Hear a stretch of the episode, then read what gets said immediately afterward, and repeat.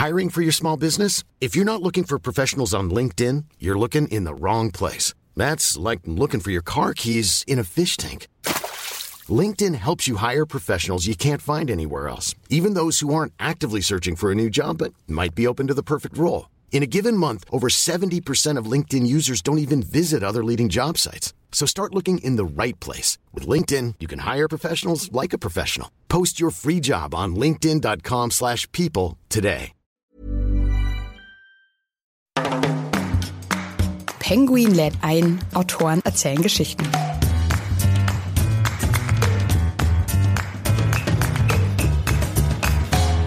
einer der Gründe, warum ich mich für Humboldt interessiert habe, ist, dass er halt schon im Jahre 1800 vor dem vom Menschen verursachten Klimawandel gewarnt hat und er so dieser vergessene Vater des Umweltschutzes ist. Das war einer meiner Hauptinteressen, warum ich über Humboldt arbeiten wollte, weil das ein Thema ist, was mir ganz nah ist.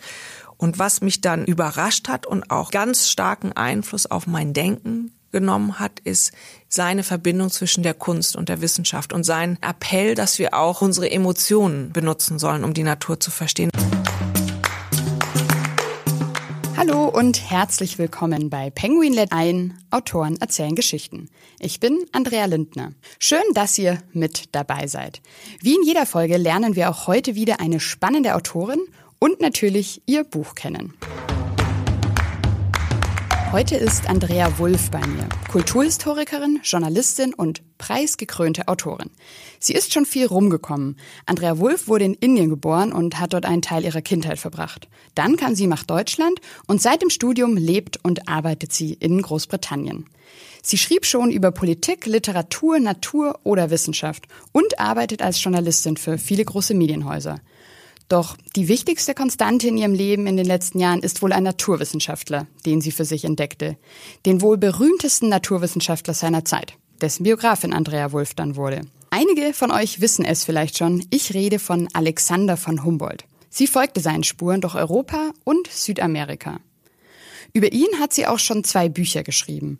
Und jetzt ganz aktuell frisch auf dem Markt bei C. Bertelsmann ihr neues Buch Die Abenteuer des Alexander von Humboldt. Darin nimmt sie uns mit auf seine Reise durch Südamerika. Und dabei wählt sie auch einen ganz besonderen Erzählstil, der ihrem Protagonisten Alexander von Humboldt bestimmt gefallen hätte. In dem Buch treffen bunte Illustrationen auf knallharte Fakten. Wissenschaft trifft Kunst und Abenteuer. Eine ganz besondere Entdeckungsreise. Hallo Andrea, schön, dass du heute bei uns bist. Schön, dass ich hier sein darf. Und schön und vielen Dank auch, dass du eben diese Reise auf dich genommen hast, um uns davon zu berichten, eben diese Reise durch Südamerika. Da bist du ja quasi in seinen Spuren nachgefolgt und ihm nachgereist, oder? Ja, also da musst du mir nicht Dankeschön für sagen, sondern das war eines der ganz, ganz großen Freuden bei dieser Recherche. Für mich war das ein Buch, das sozusagen durch die Recherche hat mich durch Archive geführt und Bücher, so das, was so traditionell der Historiker macht, aber eben auch durch die Landschaften, die Alexander von Humboldt bereist hat, weil ich gerne fühlen wollte, so ein bisschen, was er auch gefühlt hat. Ähm, natürlich auf eine ganz andere Art und Weise im 21. Jahrhundert, aber trotzdem war mir das ganz wichtig, die besonderen Momente auf seiner Reise irgendwo nachvollziehen zu können. Also zum Beispiel sein Aufstieg auf den Chimborazo, den Vulkan, wo man damals geglaubt hat, dass es der höchste Berg der Welt ist, der so wichtig für Humboldts Naturverständnis war. Oder auch, ich bin auf dem Orinoco entlang gepaddelt. Das war mir ganz wichtig, dass ich zum Beispiel die ich war vorher noch nie im Regenwald gewesen, dass ich diese, die Feuchtigkeit der Tropen spüre. Auch das Unangenehme der Moskito, weil er immer wieder darüber schreibt. Also ich bin mit den Abschriften seiner Tagebücher dorthin und habe dann zum Beispiel auf dem Chimborazo dann nochmal seinen Aufstieg auf den Chimborazo nachgelesen, um da so ein bisschen nicht nur rational an dieses Thema ranzugehen, sondern auch ein bisschen emotional. Also das wirklich nachspüren zu können, was er vor vielen Jahren selbst erlebt und gespürt hat. Genau, das war mir ganz wichtig und das war, das gehört für mich eigentlich auch dazu und irgendwo ist das auch so ein bisschen, hoffe ich im Sinne Humboldts, der ja auch immer wieder gesagt hat, wir müssen die Natur nicht nur empirisch verstehen, sondern auch wir müssen die Natur spüren und wir müssen die Natur auch durch unsere Fantasie verstehen. Und das habe ich so ein bisschen versucht auf meinen eigenen Reisen nachzuvollziehen. Ja, und mitgebracht hast du uns ein wunderschönes, spannendes, buntes Buch. Für wen würdest du denn sagen, ist das Buch was? Also jetzt für Alexander von Humboldt-Experten, für Einsteiger, für Naturwissenschaftsfans. Wer soll, kann, darf dein Buch lesen? Es ist kein Buch, was jetzt für Kinder und Jugendliche irgendwie nur ist, sondern das ist ein Buch, das halt ganz stark inspiriert ist von Humboldts eigenen Manuskripten, also von seinen Tagebuchseiten, von seinen Pflanzenproben, von seinen Kupferstichen. Und ich hoffe schon, dass das Leute anspricht, die zum Beispiel sich für Geschichte per se interessieren, die sonst eine eher klassische Biografie vielleicht über Humboldt lesen, wie meine Erfindung der Natur, die aber auch fasziniert von dem visuellen Aspekt sind. Und diese Manuskripte sind natürlich Dinge, die sonst nur wir Historiker in irgendwelchen staubigen Archiven sehen. Die, die liegen da versteckt. Es sind unglaubliche Schätze, also auch visuell, nicht nur inhaltlich. Und das hat mir wahnsinnig viel Spaß gebracht, die aus diesen staubigen Archiven rauszuholen und mal ganz anders zu präsentieren. Nicht nur für den Akademiker, sondern auch für Leute, die einfach interessiert sind, entweder an Humboldt, die interessiert sind an Geschichte, die interessiert sind an Wissenschaft und an Abenteuern. Das klingt sehr schön, besonders das Abenteuer. Also das ist was, was mir ganz viel Spaß gemacht hat bei dem Buch. 2019 kann man ja sagen, ist euer Jahr, also das Jahr von dir und deinem Alexander, sage ich jetzt mal. 250. Geburtstag am 14. September. Da ist ja wahrscheinlich für dich als Humboldt-Expertin jetzt richtig viel los, oder? Ja, dieses Jahr bin ich relativ gut beschäftigt. Aber also wirklich im, absolut nur im positivsten Sinne. Das fing an im Februar, weil ich zur deutschen Delegation der Reise des Bundespräsidenten gehörte. Also der Bundespräsident ist im Februar nach Ecuador und Kolumbien gereist auf Humboldts Fußspuren. Damit fing das Jahr sozusagen schon ziemlich gut an für eine Humboldt-Biografin. Und seitdem bin ich eigentlich unterwegs, sehr, sehr wenig zu Hause in London im Moment. Und im September geht's dann nochmal noch mal ganz intensiv los. Da wird dann in Berlin natürlich gefeiert, aber auch an anderen Plätzen in der Welt. Also zum Beispiel mache ich sehr viele Talks im Moment. In Amerika, selbst da, wo Humboldt so ein bisschen in Vergessenheit geraten ist, gedenkt man seiner zurzeit. Das ist sehr schön zu sehen. Ja, wie bist du eigentlich auf Alexander von Humboldt gekommen? Also du hast ja davor auch schon über Natur und Wissenschaft teilweise geschrieben. War das dann vielleicht so die Brücke oder ja, wie bist du auf diesen besonderen, einzigartigen Mann gestoßen als Biografin? Also ich würde dir jetzt gerne sagen, dass da gab es einen ganz großen, tollen Schlüsselmoment, wo so ein Licht Lightbulb-Moment in meinem Kopf, aber das war leider nicht so, sondern das ist mehr so Stück für Stück nach und nach passiert. Also meine Bücher sind immer über das Verhältnis zwischen Mensch und Natur. Ende 18. Jahrhundert, Anfang 19. Jahrhundert, das ist so meine, meine Zeit, über die ich schreibe. Und dadurch, dass Humboldt in so vielen Disziplinen zu Hause war, tauchte er immer wieder auf.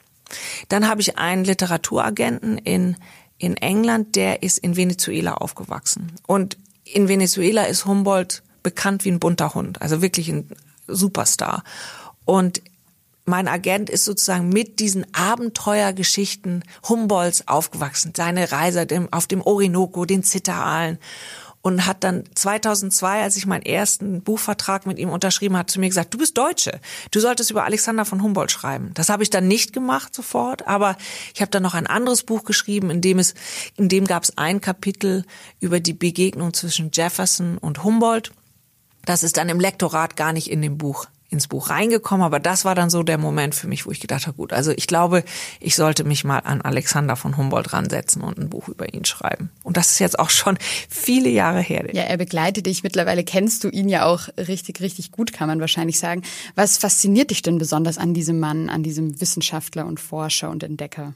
Da gibt's viele Sachen, aber ich würde sagen, eine der Dinge, die mich an Humboldt interessiert, ist seine unendliche Neugierde. Es ist jemand, der so neugierig war und auch so rastlos war, dass er selber von sich behauptet hat, er fühle sich, als wenn er von 10.000 Säuen gejagt würde.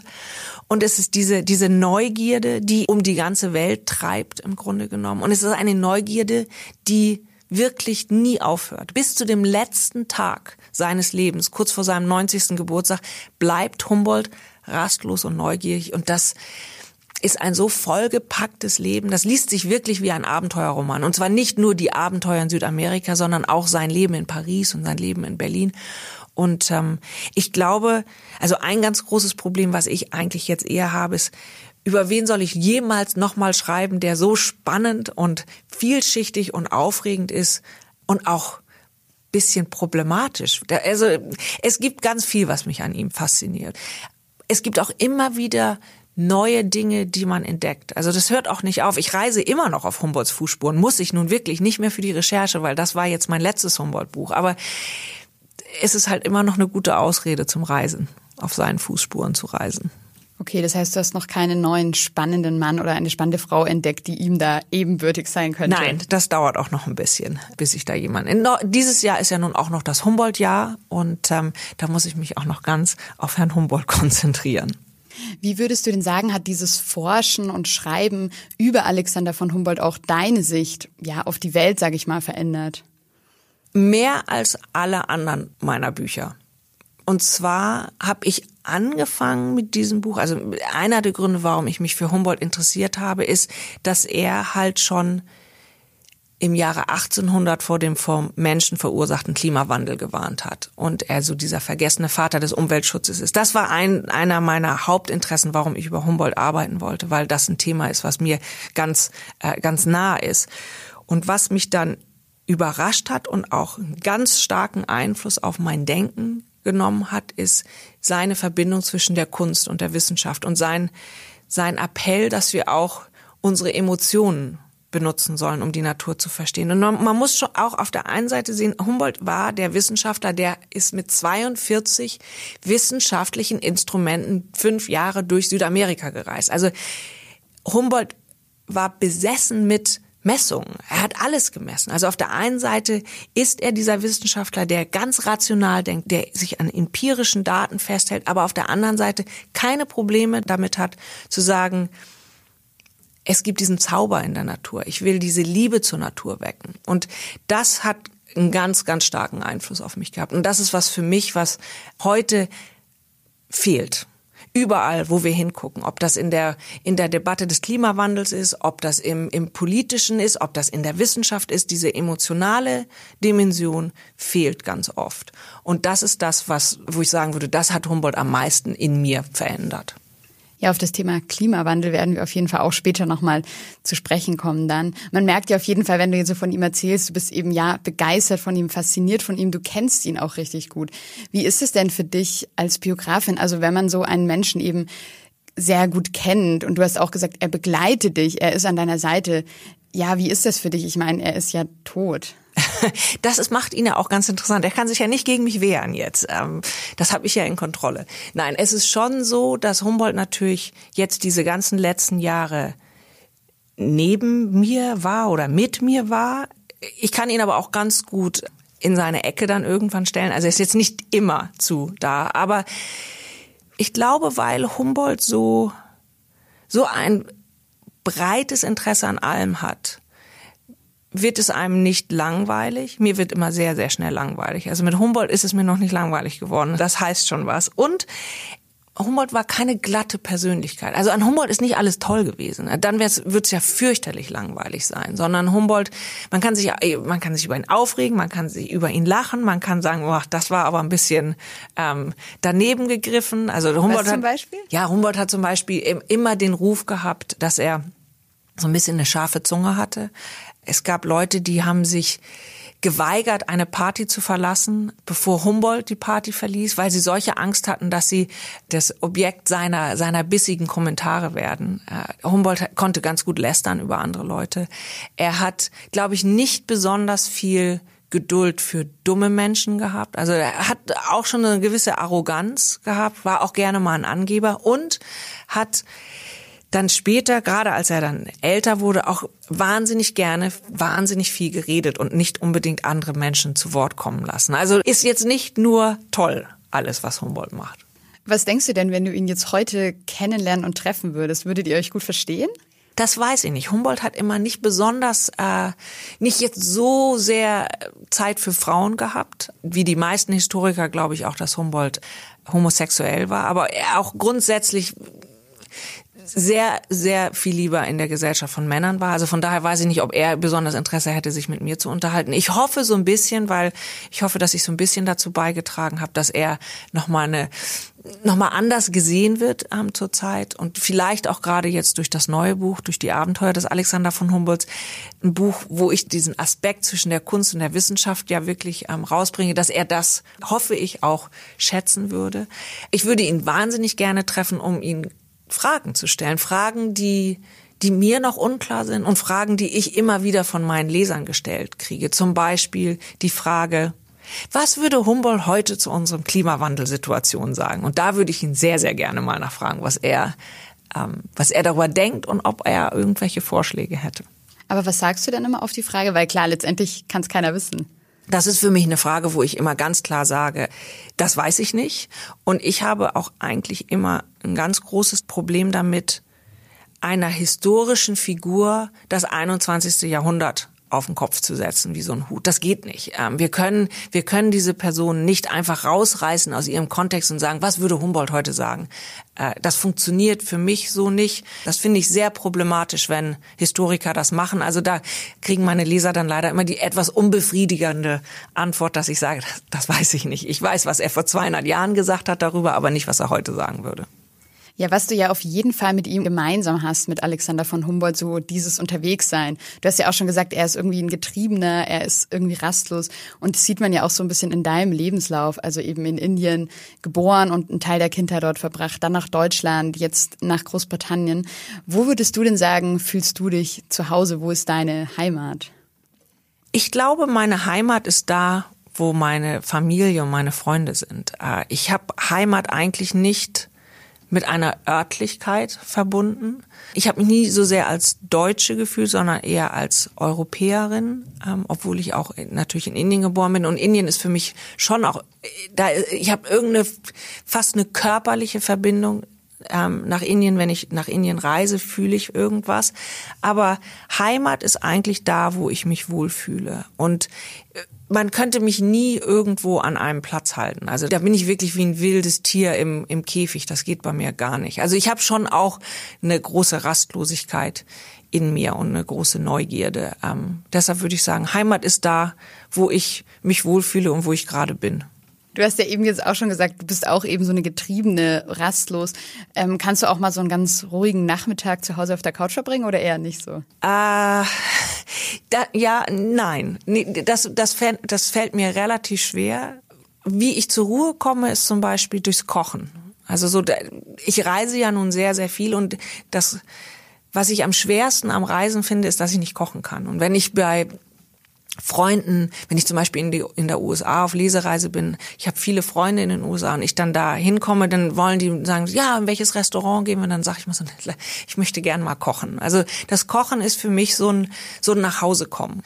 Das hat was kreativ, körperliches, emotionales. Das ist im Grunde genommen meine Ruhe. Und genauso habe ich das beim beim Wandern. Also die, die Berge, das flache Norddeutschland, also egal wo. Also ich, ich brauche immer so meinen regelmäßigen Kick in der Natur. Und das ist, das sind die Momente, wo ich zur Ruhe komme. Nicht unbedingt ähm, auf dem Sofa, aber alleine irgendwo in der Natur. Das ist ja bestimmt auch wieder eine Sache, die du mit Alexander von Humboldt gemeinsam hast. Aber wie schaut's bei ihm mit Kochen aus? Das weiß ich ehrlich gesagt nicht, aber ich glaube nicht, dass Humboldt, äh, also Humboldt konnte auf jeden Fall nicht kochen und Humboldt hat sich auch nicht besonders fürs Essen interessiert. Das war für ihn eher so eine Nahrungszunahme, wie ein Auto auftanken, damit er weitermachen konnte. Das war nicht was, was ihn besonders interessiert hat. Was er köstlich fand, war Kaffee. Den hat er äh, konzentrierte Sonnenstrahlen genannt. Das war, das war ganz wichtig für ihn. Aber das, das Essen, glaube ich, war eher Nebensache. Wenn du dir eine Eigenschaft von Alexander von Humboldt aussuchen könntest, die du noch nicht hast oder nicht so ausgeprägt hast, was wäre das? Was hättest du gerne von ihm? Ah, ich würde wahnsinnig gern sein Gehirn haben. Also so, Humboldt hat ein, ein unglaubliche Kapazität gehabt, sich an Dinge zu erinnern. Also an kleinste Kleinigkeiten.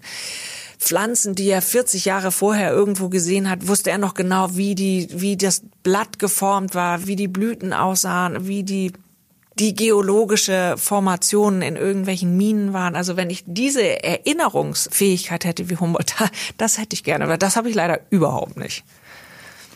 Ja, dein Buch, Die Abenteuer des Alexander von Humboldt, erzählt ja, ja, seine wahrscheinlich größte Reise, sein größtes Abenteuer auch, diese fünfjährige Reise durch Südamerika. Hm, was würdest du denn sagen, hat das mit ihm gemacht? Also wie hat es ihn auch verändert?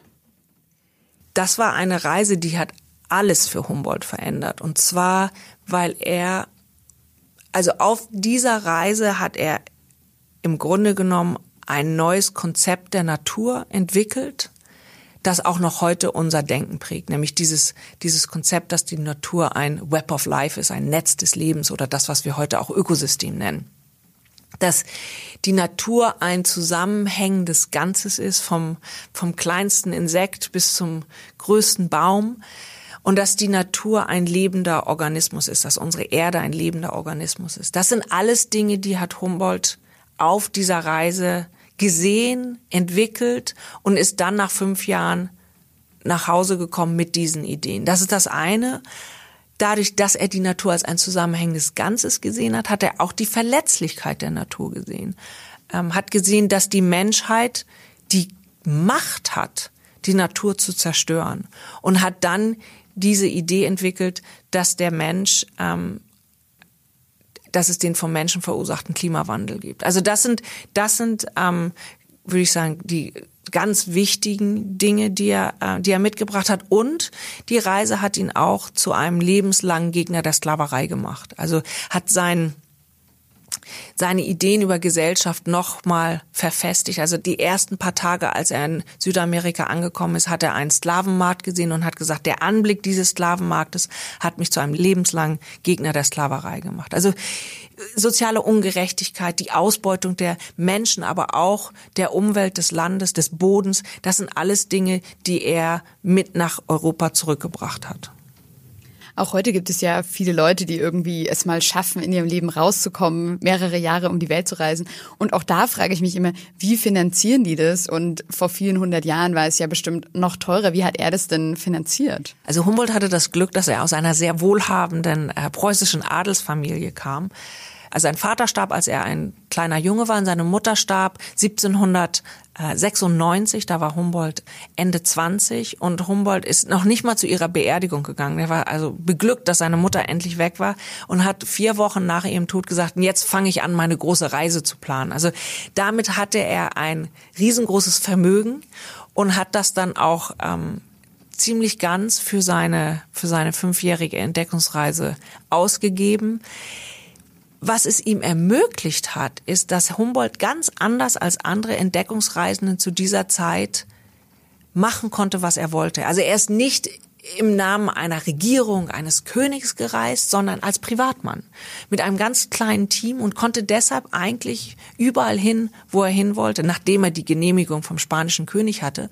Aber es hat ihm eine Flexibilität gegeben, die wirklich kein anderer Entdeckungsreisender vorher gehabt hat. Humboldt hat sich nie für große Luxusobjekte interessiert, außer seine wissenschaftlichen Instrumente und seine Reisen. Dafür ist sein ganzes Geld draufgegangen. Er konnte dann also sozusagen seiner Neugierde, von der du ja schon gesprochen hast, freien Lauf lassen und es eben ja in die Tat umsetzen, sich wirklich selbst ein Bild von der Welt zu machen. Ich glaube, es kommt auch im Buch vor, dass er ja ja auch Schulbücher und sowas nicht so wirklich spannend fand. Er wollte sich ja immer eben selbst ein Bild machen, von der Natur rausgehen, die Dinge selbst verstehen, oder? Also sein Bruder Wilhelm hat sich in Bücher gestürzt um sein, um die beiden hatten eine sehr unglückliche Kindheit und Alexander hat versucht aus dem Klassenraum so viel wie möglich rauszukommen. Also hat sich nicht für Bücher interessiert, sondern ist dann über das, über das Gelände durch die Wälder in Tegel, wo er aufgewachsen ist, gewandert, hat Sachen gesammelt, hat die, also hat die Taschen immer voll gehabt mit Steinen, mit Insekten, mit Pflanzen. Also seine Familie hat ihn auch, den Spitznamen, den er hatte, war der kleine Apotheker, weil er immer irgendwelche Sachen in den Taschen hatte. Und die einzigen Bücher, die ihn als Kind interessiert haben, waren die waren die Entdeckungsreisenden wie Captain Cook, Louis de Bougainville, also die Geschichten, diese Abenteuergeschichten dieser großen Entdeckungsreisenden. Das ist das, was ihn interessierte. Das, also er hatte schon als als junger Mann, als Kind schon dieses Bedürfnis, in die weite Welt rauszureisen. Er hat ja dann auch schon während seiner Reise, aber auch noch in der Zeit danach ganz viele ja wichtige, große, bestehende Theorien hinterfragt und neue aufgestellt. Wie sind denn die Leute damals zu dieser Zeit damit umgegangen? Also haben die ihm geglaubt? Ähm, waren die dann begeistert? Weil es war ja schon ganz schön revolutionär, was er da teilweise für Thesen und Theorien aufgestellt hat. Also Humboldt hat nie so direkt gesagt, so ist es, sondern Humboldt war dadurch, dass er so neugierig war, der hat in alle Richtungen geschossen. Manchmal glaube ich, dass er eigentlich nie so eine so eine richtige richtige Gegner hatte, weil keiner so richtig wusste, worum geht's denn jetzt eigentlich, weil er schon wieder beim nächsten Thema war. Also ich ich glaube, dass Humboldt war halt der berühmteste Wissenschaftler seiner Zeit. Einmal natürlich, weil er diese unfassbare Reise gemacht hat. Also das war zu der Zeit natürlich wirklich was ganz, ganz anderes. Humboldt war selber seine, sein bestes Presseteam. Ähm, Humboldt hat also von Südamerika aus Briefe nach Europa geschrieben an Freunde hat gesagt, Ihr könnt die gerne zu den Zeitungen schicken ähm, und veröffentlichen. Also als Humboldt zurückkam, 1804 war er schon berühmt und seine Ideen und seine Theorien sind eigentlich schon meistens akzeptiert worden. Aber was Humboldt nicht gemacht hat, ist, er hat nicht was komplett Neues erfunden oder entwickelt, sondern Humboldt hat Ideen genommen, die irgendwie im Raum standen und hat die zusammengeführt und hat die erklärt auf eine Art und Weise, dass jeder das verstehen konnte. Das ist das, was ihn ausmacht. Also er hat das Wissen demokratisiert. Humboldt hat wissenschaftliche Bücher geschrieben, die nicht für Wissenschaftler waren nur, sondern fürs allgemeine Publikum. Und er hat in seinen Büchern wissenschaftliche Dinge erklärt, aber mit einer Sprache, einer fast poetischen Sprache, die es allen erlaubt hat, das zu begreifen, was er, was er ähm, entdeckt hat oder was er gesehen hat. Und ich glaube, das ist das, was ihn so besonders gemacht hat. Und seine Bücher waren riesengroße internationale Bestseller. Ja, ihm war es ja auch immer ganz wichtig, die Sachen wirklich selbst auszuprobieren. Er war quasi sein eigenes Versuchskaninchen, hat selbst irgendwie diese Elektroschocks der Aale über sich ergehen lassen oder giftige Pflanzen gegessen. Also er hat ja wirklich sein Leben quasi dafür riskiert. Warum hat er das gemacht? Ja, Humboldt hat immer die Wissenschaften an seinem eigenen Körper getestet. Also erstmal war das etwas, was viele Wissenschaftler zu dieser Zeit gemacht haben. Ähm, die meisten Wissenschaftler, die im Labor waren, haben irgendwo ihren eigenen Körper benutzt. Das, das ging gar nicht anders. Ähm, bei Humboldt kam vielleicht noch dazu, dass er ähm, so so neugierig war, dass er vielleicht es auch gar nicht abwarten konnte, das äh, nur rational zu entwickeln, sondern ähm, das musste halt auch irgendwo, musste er sich da rei selber reinsetzen. Und dazu kommt natürlich auch, dass er immer geglaubt hat, dass dieser emotionale Aspekt dazu gehört. Und dazu gehört auch, wie fühlt sich das an in meinem eigenen Körper? Aber er macht schon also irre Sachen, also zum Beispiel das, das Curare-Gift, was die indigenen Völker in ihren Blasrohren benutzt haben. Er hat, war der erste Europäer, der gesehen hat, wie das gemacht wird. Und als der Schamane ihm dann gesagt hat, also das kann man trinken, das ist nur, das ist nur tödlich, wenn das in den Blutstrom kommt. Dann hat, das hat er ihm geglaubt und gemacht. Also das ist natürlich auch schon ein bisschen ein kleines Risiko, was man da eingeht, weil das fängt damit an, habe ich jetzt die Übersetzung richtig verstanden und solche Sachen. Also er war schon sehr, sehr draufgängerisch. Aber schon auch sehr mutig, also kann auch ein gutes Vorbild wahrscheinlich sein für einen. Ja, aber also manchmal, ich würde sagen, das ist sowas so, probieren Sie das nicht zu Hause selber aus. Ja, jetzt haben wir schon ganz viel über Alexander gesprochen und ihn so ein bisschen kennengelernt. Jetzt würde ich gerne noch mit dir über das Buch ganz konkret sprechen. Ich habe es ja in der Einleitung auch schon gesagt, du hast da oder ihr habt da einen ganz besonderen Erzählstil gewählt. Irgendwie ist es ein Comic, ein Bilderbuch, aber auch ganz viele Originaldokumente mit drin und es basiert eben auch auf dem Tagebuch von Humboldt. Wie kam es denn dazu, zu diesem speziellen Erzählstil? Also das Buch, da gibt's nun wirklich einen großen Schlüsselmoment, endlich mal, ähm, wo mir ganz klar wurde, dass ich so ein Buch machen wollte. Und das war der Moment, als Humboldts legendäre Südamerika-Tagebücher von der Stiftung Preußischer Kulturbesitz gekauft worden sind. Bis dahin waren die in Privatbesitz und Ende Dezember äh, 2013 wurden die gekauft, wurden dann ähm, nach und nach online verfügbar gemacht. Ab Ende 2014 waren die ersten Seiten also sozusagen da. Das war äh, für mich also ich hatte vorher Abschriften gesehen von dem, von dem Tagebuch. Also inhaltlich wusste ich, was da drin steht. Aber als ich diese Seiten, diese 4000 Seiten ähm, sah, diese Originalseiten sah, hat's mich einfach umgehauen, weil die voll sind mit Humboldts Zeichnungen, Skizzen von, also von Affen, Vögel, Fischen zu Bergprofilen, äh, Karten von Flüssen. Und wenn man nicht schon vorher weiß, also ich wusste schon vorher, dass äh, Humboldt künstlerisch auch war und Dinge visuell gesehen hat. Aber da, das, das war so klar und da war mir ganz klar, ich muss auf jeden Fall möchte ich ein Buch machen, was die künstlerische Seite von Humboldt würdigt und was die Kunst und die Wissenschaft zusammenbringt. Und weil Humboldts eigene Manuskripte sehr oft aufeinandergeklebte Zettel sind, also wie so mehrschichtige Collagen seiner Gedanken, die für mich auch zeigen, dass Humboldt nicht nur in eine Richtung denkt, sondern in alle Richtungen denkt. Also Humboldt denkt nicht geradlinig, sondern netzförmig.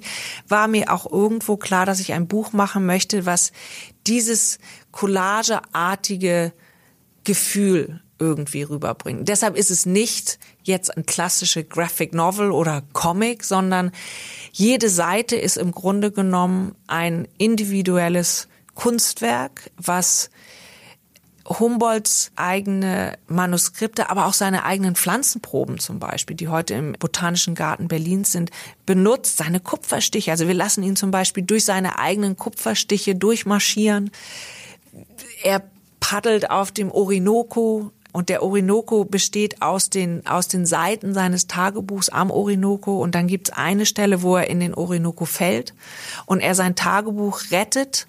Und wir lassen ihn halt in den Orinoco springen durch den Wasserflecken auf der Seite seines Tagebuchs, der entstanden ist bei dem Unfall auf dem Orinoco. Also das ist so eine vielschichtige Erzählebene, die man nicht sofort so sieht, aber die halt unglaublich viel Spaß gemacht hat, auch beim, beim Kreieren dieses Buches. Dadurch hat man ja noch mehr das Gefühl, irgendwie hautnah bei dieser Entdeckungsreise quasi mit dabei zu sein. Ja, und als ich diese Seite das erste Mal gesehen habe, hatte ich da auf einmal das Gefühl, dass ich mit Humboldt im Orinoco bin. Also als ich diesen Wasserfleck gesehen habe, der, und Humboldt schreibt dann auch da dran, also paar Seiten weiter, diese Wasserflecken sind entstanden bei meinem Unfall auf dem Orinoco. Also er erklärt alles in seinen Tagebüchern. Oder zum Beispiel haben wir eine Seite, wo er mit seinen 21 Mauleseln, diesen vollgepackt mit seinen Sammlungen von Acapulco nach Mexiko marschiert durch seine eigene Zeichnung. Und wir wissen, warum das 21 Maultiere sind, weil Humboldt das in seinem Tagebuch erklärt. Also dieses Buch ist, obwohl es ganz anders aussieht als die Erfindung der Natur, ist es trotzdem ein Buch, das nur auf historischen Fakten beruht. Also das ist ein, ein Sachbuch, auch wenn es ganz, ganz anders als dein normales Sachbuch sonst aussieht. Ja, ihr habt es ja wirklich geschafft, eben auch ganz viele Originalzeichnungen von ihm eben unterzubekommen. Und für mich wirkt es so, ja, als möchte er eben seine Beobachtungen nicht nur beschreiben, sondern das eben auch ganz plastisch und detailliert immer vermitteln und ja, so quasi auch schon damals quasi seine Leser mit auf diese Reise nehmen. War das dann auch euer Ziel eben durch diese Form, das so hautnah zu vermitteln? Ja, also Humboldt ist nicht nur der vergessene Vater des Umweltschutzes, sondern er ist auch der vergessene Vater der Infografik. Also Humboldt hat schon ganz früh angefangen, komplexe wissenschaftliche Daten ganz visuell grafisch darzustellen. Und im Grunde genommen ist dieses Buch jetzt, die Abenteuer, ich habe das immer so ein bisschen als so eine Hommage an Humboldt gesehen auch. Das ist ein Buch, was genau das auch versucht zu tun. Also Wissenschaftsgeschichte auf eine ganz andere Art und Weise zu vermitteln, vielleicht für auch für Leute, die sonst sich vor einem einer, einer wissenschaftlichen Biografie von 500 Seiten abschrecken lassen und auf eine andere Entdeckungsreise im Grunde genommen. Das ist für mich, das ist für mich ein, ein ganz sinnliches Buch im Grunde genommen. Aber trotz, trotz dieser Sinnlichkeit, trotz dieses Visuellen, kriegst du halt äh, die, die ganze Information irgendwie ein bisschen anders vermittelt, aber es ist schon alles, basiert halt alles auf,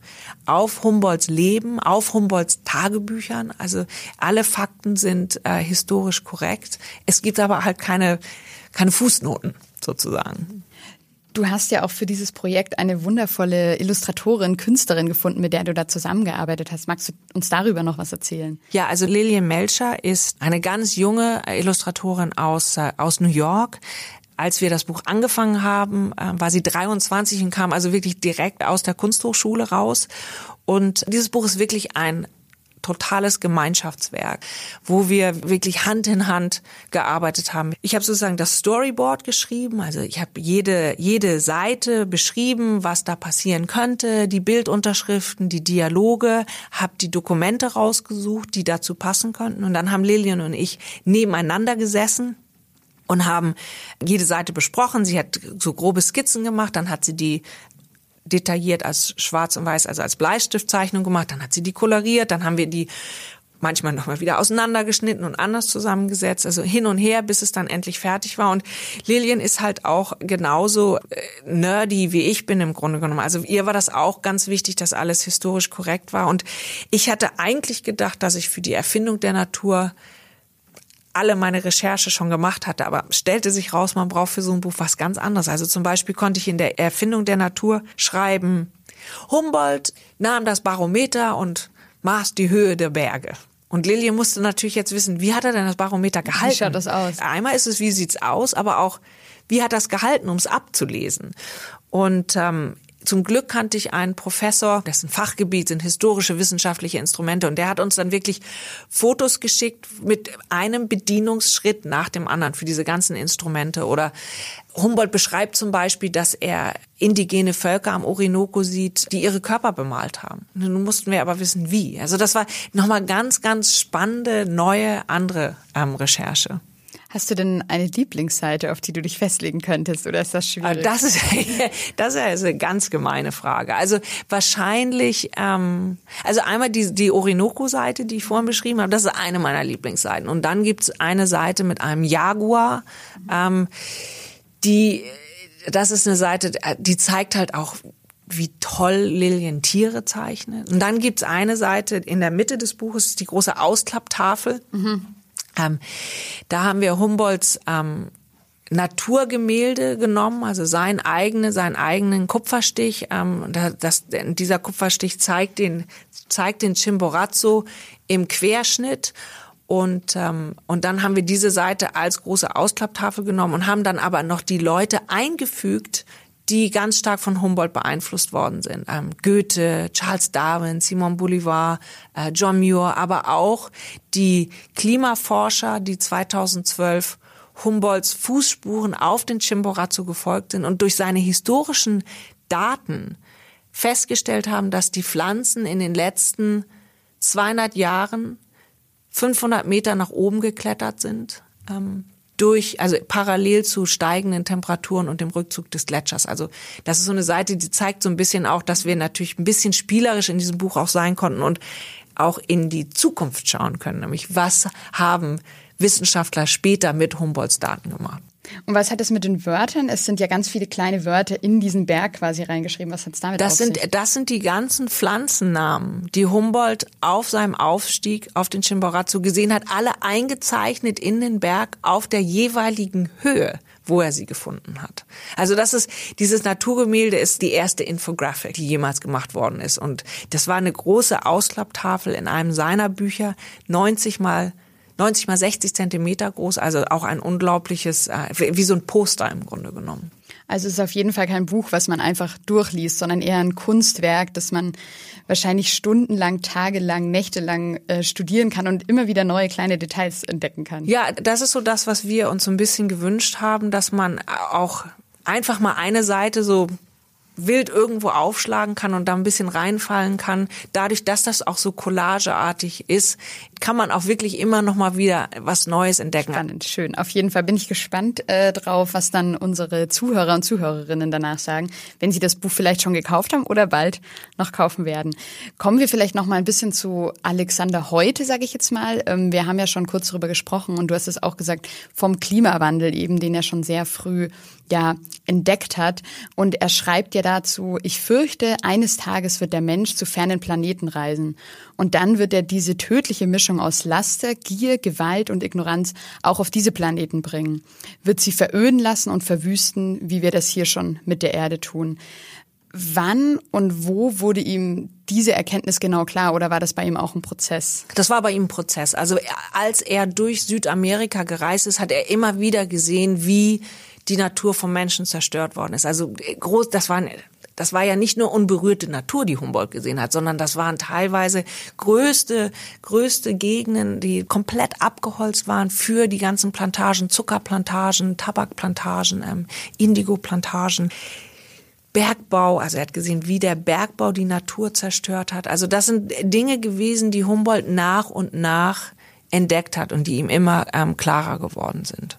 Ja, spannend, weil dieses Zitat, was ich gerade vorgelesen habe, das könnte man ja jetzt, weiß ich nicht, auf ein Riesenplakat drucken oder auf ja. mehrere Plakate drucken und das überall aufhängen. Und er hat ja da sehr leider fast zu genau schon in die Zukunft gesehen und das vorausgeahnt. Ja, er hat das sehr prophetisch gesehen. Er hat zum Beispiel in Mexiko hat er irgendwann gesagt, die Menschen vergewaltigen die Natur hier. Also er benutzt das Wort vergewaltigen. Also er, er ist da schon sehr, sehr, sehr, sehr deutlich, was er davon hält. Ja, er hat ja auch schon früh eben von der Bedeutung des Waldes auch für, den, für das Klima gesprochen und dass wir ihn eben nicht weiter abholzen dürfen. Ja, er ist der Erste, der, der die grundlegende Bedeutung des Waldes fürs Ökosystem erklärt. Er hat gesagt, dass die Bäume die Fähigkeit haben, Wasser zu speichern, dass sie die Fähigkeit haben, die Atmosphäre mit Feuchtigkeit anzureichen und dass sie gegen Bodenerosion schützen. Also Dinge, die wir heute für selbstverständlich nehmen, hat er als erstes ähm, erklärt. Wäre er denn heute zu so einer Fridays for Future Kundgebung gegangen? Na, da muss ich jetzt genau das zu dir sagen, was ich sonst auch mal sage. Das weiß ich nicht, ähm, ob er da äh, hingegangen wäre. Ich kann dazu sagen, dass ich glaube, dass es ganz, ganz wichtig ist, äh, das Fridays for Future Movement. Ich glaube, dass ein ganz großes Problem ähm, heute ist, dass die ganzen Debatten über den Klimawandel nicht genügend ähm, Emotionen beinhalten. Also keiner redet darüber, über Emotionen, über Leidenschaft, über äh, den Zauber der Natur. Also Wissenschaftler und Politiker ähm, umhüllen sich mit Statistiken und mit ähm, trockenen Nummern, ähm, Zahlen, aber keiner traut sich so richtig über die über den Zauber der Natur zu reden oder über darüber zu reden, dass wir wirklich nur das beschützen werden, was wir lieben. Und das ist was, was das Fridays for Future Movement wirklich in diese Debatte reingebracht hat, weil diese Kinder und Teenager keine Angst davor haben, über ihre Ängste und über ihre Gefühle zu reden die sagen ganz, ganz klar, wir wollen, dass ihr in Panik geratet. Ähm, die sprechen davon, das Haus ist am Brennen. Also und das ist eine emotionale Dimension, die ganz, ganz wichtig ist im Moment. Ähm, was Humboldt dazu direkt sagen würde, kann ich dir nicht sagen. Aber was ich weiß, ist, dass Humboldt immer wieder gesagt hat, wir müssen auch die Emotionen in diese Sache reinbringen. Wir müssen, wir können die Natur nicht nur durch unsere Instrumente verstehen. Und das ist was, wo ich glaube, wo er heute eine ganz große Relevanz hat. Also dass im Jahre 2019, seinem 250. Geburtstag, ist vielleicht jetzt irgendwo der Moment auch, wo wir ihn so ein bisschen als Vorkämpfer wiederentdecken können und vielleicht auch ein bisschen als Inspiration nehmen können. Ja, weil was ihm ja auch schon immer gelungen ist, eben nicht nur im hier und jetzt in der Gegenwart zu sein, ähm, was ja auch vielen Politikern vorgeworfen wird, immer nur für die nächsten fünf Jahre zu denken. Und das hat er ja auch schon eben früh geschafft, dass er weiter eben gedacht hat. Also er war ja auch eben, hast du auch schon gesagt, irgendwie gegen die Sklaverei, er war für Gleichberechtigung und war da wirklich schon so ein weiter Vordenker. Wird uns das jetzt erst heute bewusst, dass er so war oder galt er auch zu seiner Zeit schon als modern und eben weit vorausdenkend? Zu seiner Zeit war Humboldt wirklich der berühmteste Wissenschaftler seiner Zeit. Also da war er ganz vorne. Dann gab es eine sehr lange Zeit, wo Humboldt wirklich so ein bisschen in Vergessenheit geraten ist, ganz besonders in der englischsprachigen Welt. Aber sein interdisziplinäre Methoden sind sowas, was ihn dann irgendwann wieder jetzt sehr, sehr aktuell gemacht haben. Und interdisziplinär äh, eben nicht nur die Botanik und die Zoologie zusammenzubringen, sondern die Kunst und die Wissenschaft. Und halt seine seine Ideen, wie wir die Natur zerstören können. All das sind Sachen, die ihn heute wieder relevant machen, aber die so zwischendurch gab es eine ganz lange Zeit, wo das nicht war. Äh, Anfang des 20. Jahrhunderts hätte sich kein Wissenschaftler in irgendeiner Art und Weise getraut zu sagen, wir müssen auch die Emotionen hier mit reinnehmen. Das war absolut nicht akzeptabel. Das ist heute langsam ich sag mal so, das wird nicht unbedingt in den peer-reviewed Artikeln möglich sein, aber ich treffe immer wieder Wissenschaftler, die sagen, der Grund, warum ich Wissenschaftler bin, ist, weil ich diese Neugierde für die Natur habe, weil ich von die, weil ich als kleines Kind schon von einem Zauber der Natur angesprochen worden bin, weil ich diese Welt verstehen will, wie sie im Innersten zusammengehalten ist. Ja, wo er ja vielleicht auch ganz gut in die moderne Zeit passt, ähm, vielleicht in Bezug auf den Schlaf. Ich habe auch gelesen, er hat eine Zeit lang nur so vier Stunden geschlafen. Man kann ja vielleicht auch sagen, würde man heute in der modernen Zeit sagen, er war irgendwie so ein Workaholic. Da passt er vielleicht auch ganz gut ins 21. Jahrhundert, Ja, oder? wahrscheinlich, ja. Ja, Humboldt hat, hat nicht viel geschlafen, sonst hätte er auch nicht so viel schaffen können, wie er geschafft hat in seinem Leben. Wie, wie ist das für dich, so vier Stunden Schlaf? Ist ja, gut, ich oder? bin, ich bin, na, ich würde schon gerne ein bisschen mehr schlafen, aber ich schlaf, na, ich schlaf, ich würde mal sagen so im Durchschnitt fünf Stunden, aber ähm, auch manchmal weniger und äh, ich würde gerne acht Stunden in der Nacht schlafen, aber das klappt im Moment nicht so gut. Ja, gerade bist du ja weltweit quasi auf Tour unterwegs mit deinem neuen Buch. Fast jeden Tag wahrscheinlich woanders. Da ist es, kommt wahrscheinlich ein bisschen zu kurz, der Schlaf. Ja, jede Nacht in einem anderen Hotelzimmer. Wenn man sowieso nicht so besonders gut mit dem Schlafen ist, ist das ähm, das Ende vom, vom langen Schlafen. Und, und kochen kannst du dann auch nicht. Du musst ja wahrscheinlich viel berufsbedingt oder hast in den letzten Jahren viel über Humboldt gelesen. Aber was liest du denn, wenn du gerade mal nichts über Humboldt liest, ähm, in deiner Freizeit quasi? Was war da so dein letztes Buch? Das letzte Buch, was ich gerade gelesen habe, ist ein unglaubliches Buch. Das ist ähm, von David Wallace Wells. Das heißt The Uninhabitable World. Das wird, glaube ich, im Deutschen irgendwie in diesem Sommer kommt das raus und heißt, glaube ich, Die unbewohnbare Erde.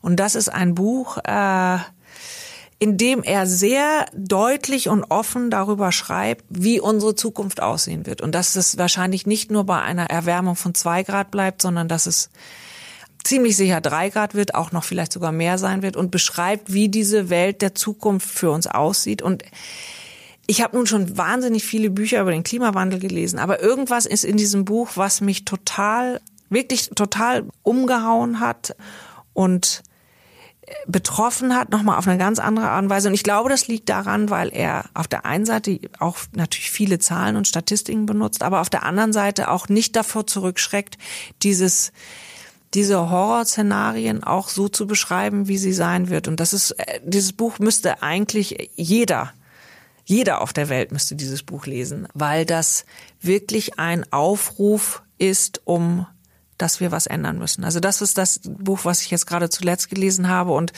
das, äh, das muss ich jetzt auch erstmal so ein bisschen nochmal verdauen, obwohl ich die Sachen eigentlich alle weiß, aber das ist so alles so kompakt zusammengeführt.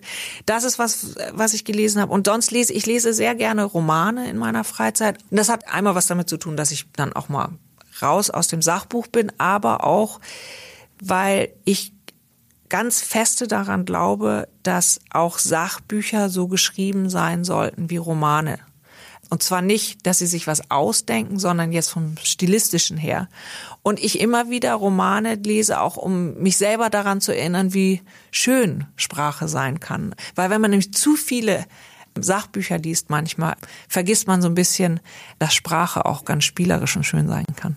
Hast du denn da auch irgendeinen Lieblingsroman, wo dich diese Sprache vielleicht besonders begeistert? Nee, bei Romanen bin ich ganz, im Englischen sagt man promiscuous. Also da habe ich, da habe ich auch nicht unbedingt einen Lieblingsautor. Da schlinge ich alles weg, was mir irgendwie vor die Füße fällt. Also da geht's mir wirklich nur darum, dass ich reinfalle, dass ich die Sprache genieße. Das kann was Altes sein, das kann was Neues sein. Ähm, dass ich, ich lese, also ich lese halt hauptsächlich auf Englisch. Und äh, ich lese immer unglaublich gerne die Autoren so aus dem Mitte der Mitte des 20. Jahrhunderts aus Amerika, so jemand wie Richard Yates, also äh, Schriftsteller, die sich auch Zeit lassen, einen einen Plot zu entwickeln, also jetzt nicht da durchrasen wie verrückt ähm, und Charakter zu entwickeln, durch Sprache halt. Also dass wir so eine emotionale Verbundenheit mit dem Protagonisten kriegen, was so ein bisschen was ist, was in den Sachbüchern oft auch fehlt, finde ich.